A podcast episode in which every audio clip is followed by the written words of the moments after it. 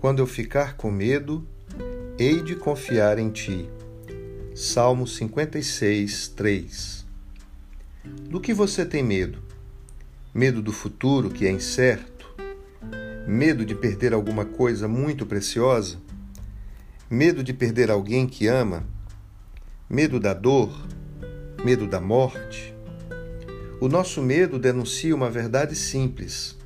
Somos criaturas fracas. Nossa vida é como um sopro, somos feitos de pó.